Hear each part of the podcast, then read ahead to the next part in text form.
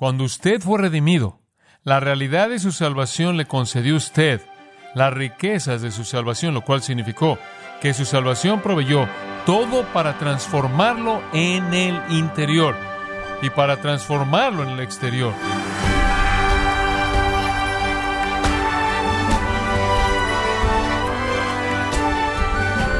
Gracias, muchas gracias por estar en sintonía en su programa Gracias a vosotros con el pastor John MacArthur. Hay un dicho muy conocido que dice, lo importante es mantener lo principal como lo principal. Fin de la cita. Este principio se ve reflejado también en el Nuevo Testamento, en donde Dios llama a los cristianos a permanecer enfocados en el panorama general de la salvación. Pero ¿qué determina lo que es importante? ¿Y cómo aplica este principio en su vida? Bueno, el día de hoy, el pastor John MacArthur, en la voz del pastor Luis Contreras, nos va a enseñar cómo los cristianos pueden vivir siempre teniendo en mente la salvación de Dios. En la serie, recordando lo que no hay que olvidar, en gracia a vosotros. Le dije que cuando estuve fuera este verano, el Señor realmente estaba trabajando en mi corazón, redefiniendo prioridades y reafirmando el llamado y el ministerio que Él me había dado. En cierta manera fue un tiempo para que yo recibiera mi segundo aire, por así decirlo, regresar con una frescura y un nuevo vigor y una nueva energía y emoción acerca de la iglesia y la obra de Dios. Y la gran lección que el Señor me enseñó fue la lección de ser usado para ser un recordatorio. Porque como dije la última vez, me doy cuenta de que después de 12 años había dicho muchas de las cosas que eran básicas, elementales, y ahora al entrar a una nueva dimensión del ministerio tenía que haber un nuevo tipo de percepción para mí. Me imagino que podría decir que los primeros 12 años fueron el tiempo de descubrimiento, el abrir las grandes realidades de la escritura, la aventura de encontrar cosas por primera vez. Y después podía percibir que algo estaba cambiando. Tenía que haber un nuevo tipo de compromiso y un nuevo tipo de perspectiva. Y vi eso conforme estaba leyendo un día en 2 de Pedro capítulo 1. Vea conmigo de nuevo los versículos 12 al 15 y le voy a dar el contexto para lo que oigo que Pedro está diciendo. Por esto, yo no dejaré de recordaros siempre estas cosas, aunque vosotros las sepáis, y estéis confirmados en la verdad presente, pues tengo por justo, en tanto que estoy en este cuerpo, el despertaros con amonestación, sabiendo que en breve debo abandonar el cuerpo, como nuestro Señor Jesucristo me ha declarado. También yo procuraré con diligencia que después de mi partida vosotros podáis en todo momento tener memoria de estas cosas. Puede tenerse ahí. Y conforme leí eso, el Espíritu de Dios realmente confirmó en mi corazón que ese fue el segundo aire, que esa era la nueva dimensión. El ministerio de llamar a la gente a recordar lo que ya conoce. Verdad en la que ya están establecidos. Que mientras que permanezca en este cuerpo físico, les voy a recordar olvidamos con mucha facilidad, ¿no es cierto? Y eso fue realmente lo que produjo el desastre en la historia de Israel. Dios les dijo al principio de su historia, cuando entren a la tierra, y mi gran temor es que habiendo recibido la promesa, ustedes olviden al Señor su Dios, y eso es exactamente lo que hicieron. Y entonces el ministerio se vuelve en su nueva dimensión un ministerio de recordatorio. Creo que esa es una razón por la que el Señor nos dio su mesa, no ¿Lo cree? Para que podamos siempre estar haciéndolo en memoria de Él. Y entonces somos desafiados a superar la indiferencia que se da lugar por la familiaridad. Dios nos ha dado un cerebro para ayudarnos, ¿no es cierto? Porque nuestro cerebro realmente nunca olvida nada. Y conforme usted planta y vuelve a plantar y vuelve a aprender y reafirmar y lo repite y lo reaplica, usted simplemente expande su capacidad en su mente.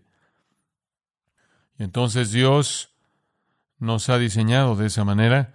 Si lo oímos por suficiente tiempo, literalmente actuamos de una manera espiritual, de manera involuntaria, casi como un reflejo, porque permea tanto nuestra mente. Esa es la razón por la que debemos estar continuamente alimentándonos y siendo recordados de la palabra de Dios.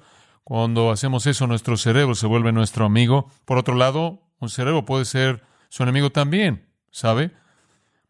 Hubo un santo en la antigüedad llamado Tomás Fuller quien escribió esto. Casi 20 años atrás oí una vulgaridad y todavía la recuerdo. ¿Cuántos pasajes piadosos recientemente he olvidado de manera total? Parece que mi alma es como un estanque sucio en donde los peces mueren rápido y las ranas viven por mucho tiempo. Señor, quita esta vulgaridad de mi memoria. No deje ni una letra que quede ahí, no sea que mi corrupción la vuelva a buscar. Y Señor, que tú te agrades por escribir alguna meditación piadosa en lugar de eso y concede, Señor, por el tiempo que viene, que tenga cuidado con no admitir lo que encuentro que es tan difícil de expulsar. Es una gran verdad, ¿no es cierto? La Biblia dice, guarda tu corazón y mente. La responsabilidad de meter lo que es apropiado ahí, la verdad de Dios, y volverla a meter, y otra vez el ministerio de recordar. Pedro tenía una perspectiva a largo plazo de su ministerio. Él no solo estaba ahí para entretener a la gente que venía, él no solo estaba ahí para que satisfaciera sus caprichos mientras que él estaba ahí. Pedro dijo, quiero con tanta frecuencia recordarles estas cosas que ya conocen para que después de que muera las recuerden. Y cuando se nos alimenta con esa verdad espiritual de manera repetida y repetida y repetida, tiene un efecto glorioso en nuestras vidas. En una ocasión, un ministro estaba platicando con una mujer. Esta mujer estaba lavando lana como solían hacerlo cuando tejían su propia lana muchos años atrás en Estados Unidos, y él era un ministro muy famoso. Él simplemente estaba saludando a esta mujer conforme ella estaba lavando su lana y ella lo estaba haciendo y el agua estaba pasando por ahí hacia abajo y ella le dijo al ministro, cuando ella reconoció quién era él en la plática, ella dijo, oh Señor, ella dijo, tendré toda la eternidad para estar agradecida por un sermón que usted predicó. Él dijo, eh, ¿qué dije en ese sermón? Ella dijo, oh Señor, no puedo acordarme. Pero ella dijo, como puede ver, es como esto. Esta lana no contiene el agua, pero el agua pasa por ella y limpia la lana. Mi memoria no guarda las palabras, pero bendito sea Dios.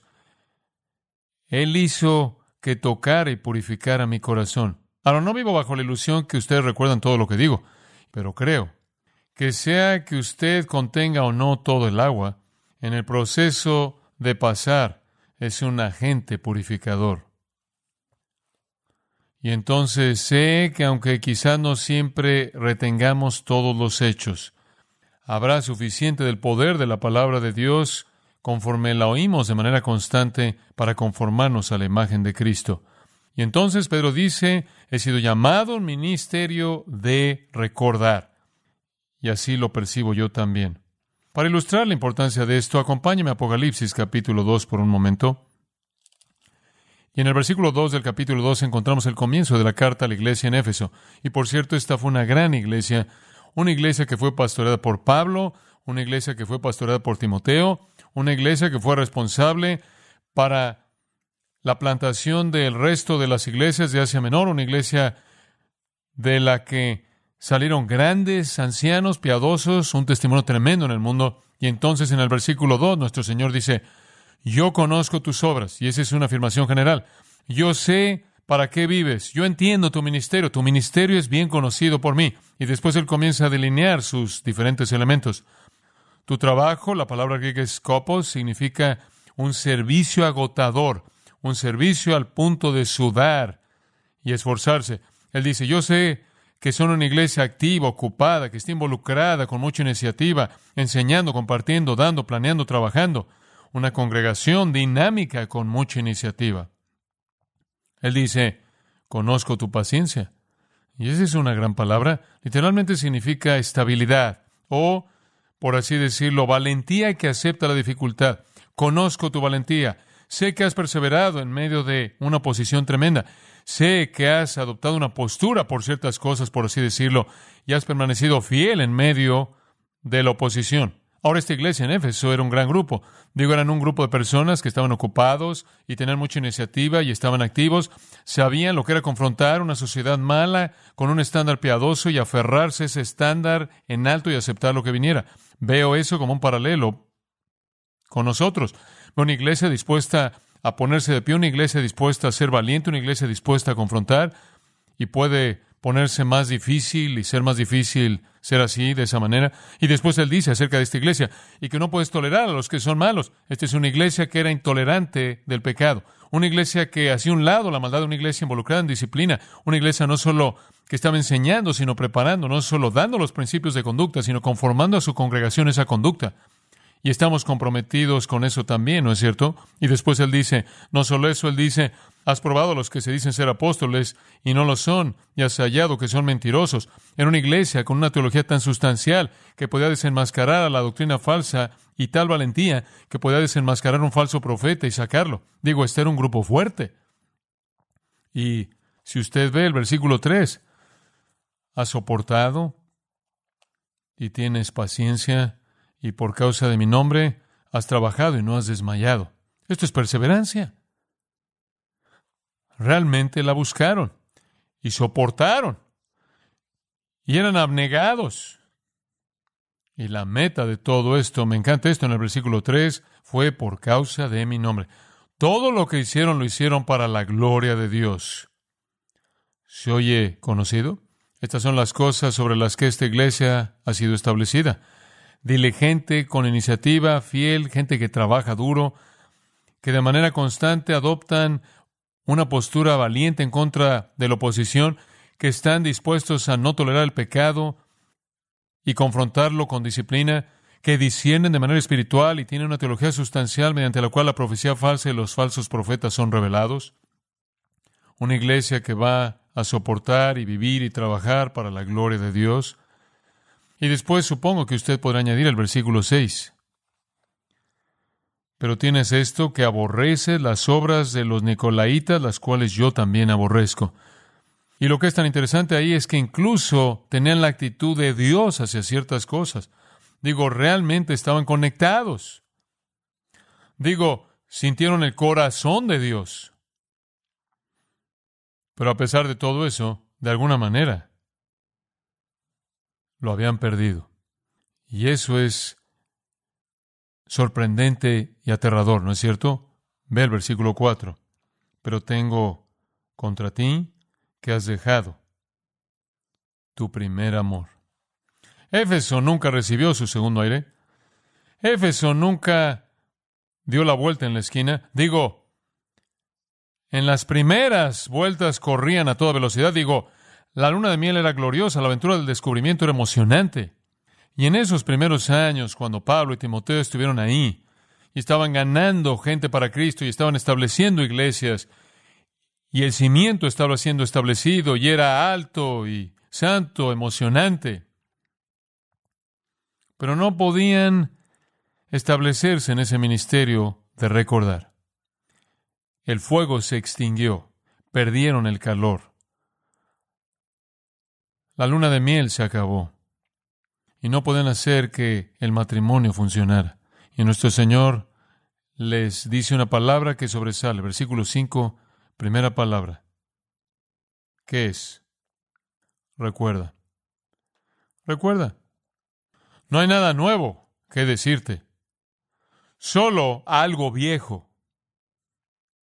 Regresa ya las primeras obras otra vez. Pues si no, quitaré tu candelero. No lo hicieron y lo hizo. Observa el capítulo 3. Capítulo 3. Escribe al ángel de la iglesia en Sardis. versículo 1. Llegamos ahora a otra iglesia y versículo 2. Él les advierte de ser vigilantes y afirmar las otras cosas que están para morir. ¿Cómo sucedió esto? Retrocediendo al versículo 1, les dice, conozco tus obras. Esa es una afirmación general de nuevo. Sé de ti y que conozco que tienes nombre, tienes un letrero, tienes un letrero ahí enfrente y estás muerto. Tienes un nombre, pero estás muerto. Versículo 3 comienza con esa misma palabra. ¿Qué es? Recuerda, recuerda. Me imagino que lo podríamos decir así. Usted no puede avanzar a menos de que regrese. Recuerda, recuerda. Es vital recordar.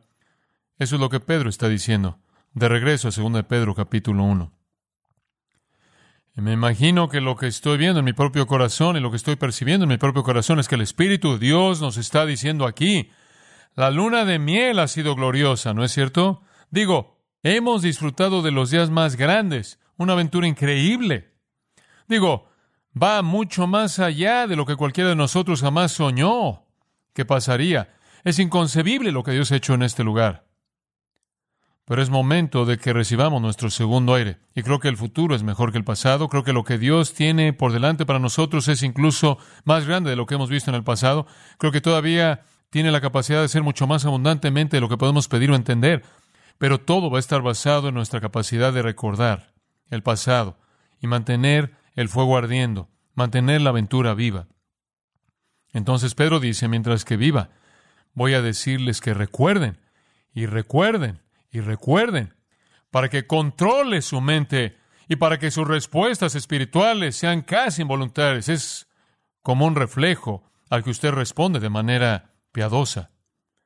Ahora no le estoy diciendo que simplemente voy a regresar a la bolsa y predicar todos mis sermones antiguos, porque usted debe ser recordado en términos frescos para que sea fresco y vital, pero es la misma verdad. ¿Y qué es lo que Pedro quiere que recordemos? Regrese este capítulo ahora. En primer lugar, en el versículo 12, él quiere que recordemos estas cosas. Ahora, inmediatamente cuando usted ve una frase así, usted tiene que encontrar algo que modifique. ¿Qué cosas? Y si usted se mueve hacia atrás y hacia adelante en el capítulo, usted encuentra las cosas que rodean este pensamiento. En primer lugar, recuerde la realidad de su salvación. Recuerde la realidad de su salvación en los versículos 1 y 2. Simón Pedro, siervo y apóstol de Jesucristo, a los que habéis alcanzado por la justicia de nuestro Dios y Salvador Jesucristo, una fe igualmente preciosa que la nuestra. Gracia y paz os sean multiplicadas en el conocimiento de Dios y de nuestro Señor Jesús. Ahora esa es conversación de salvación. Palabras como fe, justicia, Salvador, Jesucristo, gracia, paz, conocimiento de Dios, Jesús nuestro Señor. Todos esos son términos de salvación. Y como vimos la última vez, Pedro está diciendo, hemos recibido nuestra salvación por distribución divina. Ese es el significado de la palabra alcanzado. Se nos ha dado una fe de valor por igual y honor por igual, una fe igual de preciosa, nos ha llevado a una postura por igual delante de Dios, nos ha multiplicado, versículo 2, gracia y paz, cuando el conocimiento de Jesucristo, nuestro Señor y Salvador, es profundo y genuino y verdadero. Ahora, lo que él está diciendo es que cuando usted verdaderamente conoce a Cristo, usted ha entrado en una salvación que es preciosa. ¿Ha olvidado eso? Algunos de nosotros damos por sentada nuestra salvación. Miro a mi alrededor al mundo, hombre, y usted ve a gente desesperada, no conocen a Dios y le recuerda estar agradecido, ¿no es cierto? En segundo lugar, y por el día de hoy, quiero que se concentre en las riquezas de su salvación. Recuerde no solo la realidad, sino también las riquezas de la misma. Observe los versículos 3 y 4. Estas son otras cosas que Pedro quiere que recordemos. Y este ha sido un tema constante para nosotros en nuestro ministerio aquí también. Las riquezas de nuestra salvación, entendiendo quiénes somos en Cristo y lo que poseemos en Cristo. Versículo 3. Y por cierto, estos dos versículos son dos de los versículos más grandes en toda la Escritura. Literalmente, el espectro de estos versículos abarca toda la eternidad como todas las cosas que pertenecen a la vida y a la piedad nos han sido dadas por su divino poder, mediante el conocimiento de aquel que nos llamó por su gloria y excelencia, por medio de las cuales nos ha dado preciosas y grandísimas promesas, para que por ellas llegaseis a ser participantes de la naturaleza divina, habiendo huido de la corrupción que hay en el mundo a causa de la concupiscencia. Literalmente, versículos monumentales. Ahora observe. En primer lugar, versículo 3. Su poder divino nos ha dado qué? Todas las cosas. Una afirmación increíble. Cuando usted se volvió un creyente, usted entró en una posesión instantánea de todas las cosas que tienen que ver con la vida y la piedad. Cuando usted nació, usted nació como un bebé, no como un renacuajo. Cuando un renacuajo entra al mundo es simplemente un punto con una cola. Y después le sale una pierna y una pierna y lo demás que tienen las ranas. No me interesa mucho. Pero todas las partes empiezan a salir. Se vuelve una rana. Pero cuando un bebé nace no es como un pequeño círculo de que le sale una pierna, todas las partes están ahí, simplemente se desarrollan. Y cuando usted nació de nuevo, usted nació con todo el ser, todas las partes necesarias, con todas las capacidades y todos los potenciales que Dios podía incorporar en una nueva criatura. Usted lo tiene todo. Y por cierto, si usted ve el versículo 3, hay tantas cosas sorprendentes aquí, tantas cosas que si usted puede expandir su mente para entenderlas, serán una causa infinita de gozo. En primer lugar, la fuente de esto es su poder divino. Y de lo que eso está hablando es un recurso de energía eterna. Usted habla de poder. Este es el poder eterno de Dios. El poder que hizo que hubieran estrellas en el espacio. El poder que creó el universo. El poder de Dios que es absolutamente ilimitado. Este poder divino, esta energía eterna abrumadora está concentrada en proveer para usted todo lo que necesita. Es un pensamiento increíble. Me sorprende, ¿sabe? Ir por el país y conocer a cristianos que ignoran tanto su potencial y están merodeando en el suelo sin concepto, disparando a la luna. No entienden el poder de Dios. Y observe de nuevo en el versículo 3 que Él dice que nos lo ha dado, no nos lo ganamos, no podríamos habernos ganado, fue merecido y ofrecido por gracia. Y después dice que nos ha concedido todas las cosas que pertenecen a la vida y a la piedad. Ahora observe esto. La vida y la piedad son dos cosas. La vida es la vida de Dios en el alma de los hombres, eso es interno. La piedad es la manifestación de esa vida, eso es externo. Ahora escuche, cuando usted fue redimido, la realidad de su salvación le concedió a usted las riquezas de su salvación, lo cual significó que su salvación proveyó todo para transformarlo en el interior y para transformarlo en el exterior. Le dio a usted su salvación y la capacidad para manifestarla. ¿Lo ve? Tenemos todas las cosas que pertenecen no solo a la vida, sino a la piedad. Por lo tanto, no hay excusa. Y se dará cuenta que en el versículo 3 termina al decir, por medio del conocimiento profundo de aquel que nos llamó. En otras palabras, cuando usted entró en esa epignosis, cuando entró en ese conocimiento profundo, cuando usted entró en esa salvación genuina, real, fue totalmente y absolutamente amplia y usted entró a la posesión de todo lo que era necesario para una transformación real en el interior y una manifestación real de esa transformación en el exterior. Hemos tratado de compartir con usted mediante los años cuánta insensatez involucra en pedirle a Dios cosas que usted ya tiene. Sin embargo, los cristianos lo hacen todo el tiempo. Señor, necesito esto y necesito aquello, cuando la realidad del asunto es que solo necesitan saber que lo tienen y apropiarse de ello. Siempre me sorprende cuando la gente ora porque el Señor los guíe. Debe frustrar al Señor hasta la muerte porque está tratando tanto de guiarlos. Lo único que necesitan saber es aplicar su voluntad para seguirla. Le pedimos al Señor fortaleza y le pedimos al Señor cosas así que ya se nos han dado más allá de lo que podemos imaginarnos. ¿Usted realmente recuerda las riquezas de su salvación? ¿Realmente recuerda lo que es suyo en Cristo? Puede superar cualquier cosa. De hecho, Apocalipsis lo llamó usted un vencedor. Algunos cristianos temen el expresarse en un ministerio, temen moverse porque no saben si lo pueden enfrentar y simplemente no entienden lo que tienen. Dios nos ha dado a cada uno de nosotros, según Romanos 12, 1 Corintios 12, capacidades espirituales o dones espirituales mediante las cuales Él quiere que ministremos al cuerpo de Cristo, mediante lo cual Él quiere alcanzar al mundo.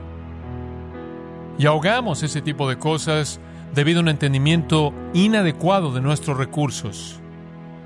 Ahora observa al final del versículo 3 un paralelo interesante.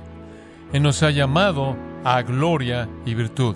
Ahora aquí regresamos al mismo concepto como lo vimos en vida y piedad. Vida y gloria y piedad y virtud son paralelos. Vida es lo interno. Gloria es lo interno. La gloria de Dios en el alma del hombre. La presencia de Dios que mora en el hombre. La piedad está afuera y la virtud está afuera y son lo externo. El punto es este, que Dios nos ha dado todo lo que necesitamos para lo interno y todo lo que necesitamos para lo externo, porque Él nos ha llamado a la gloria interna y a la virtud externa.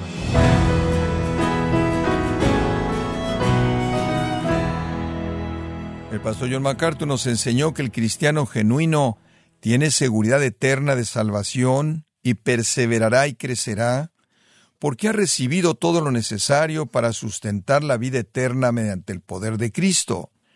Nos encontramos en la serie Recordando lo que no hay que olvidar, aquí en gracia a vosotros. Estimado oyente, queremos recomendarle el libro Ante el trono de la gracia, el cual contiene una colección de oraciones que han sido oradas por John MacArthur con el propósito de preparar los corazones de su congregación para la predicación de la palabra.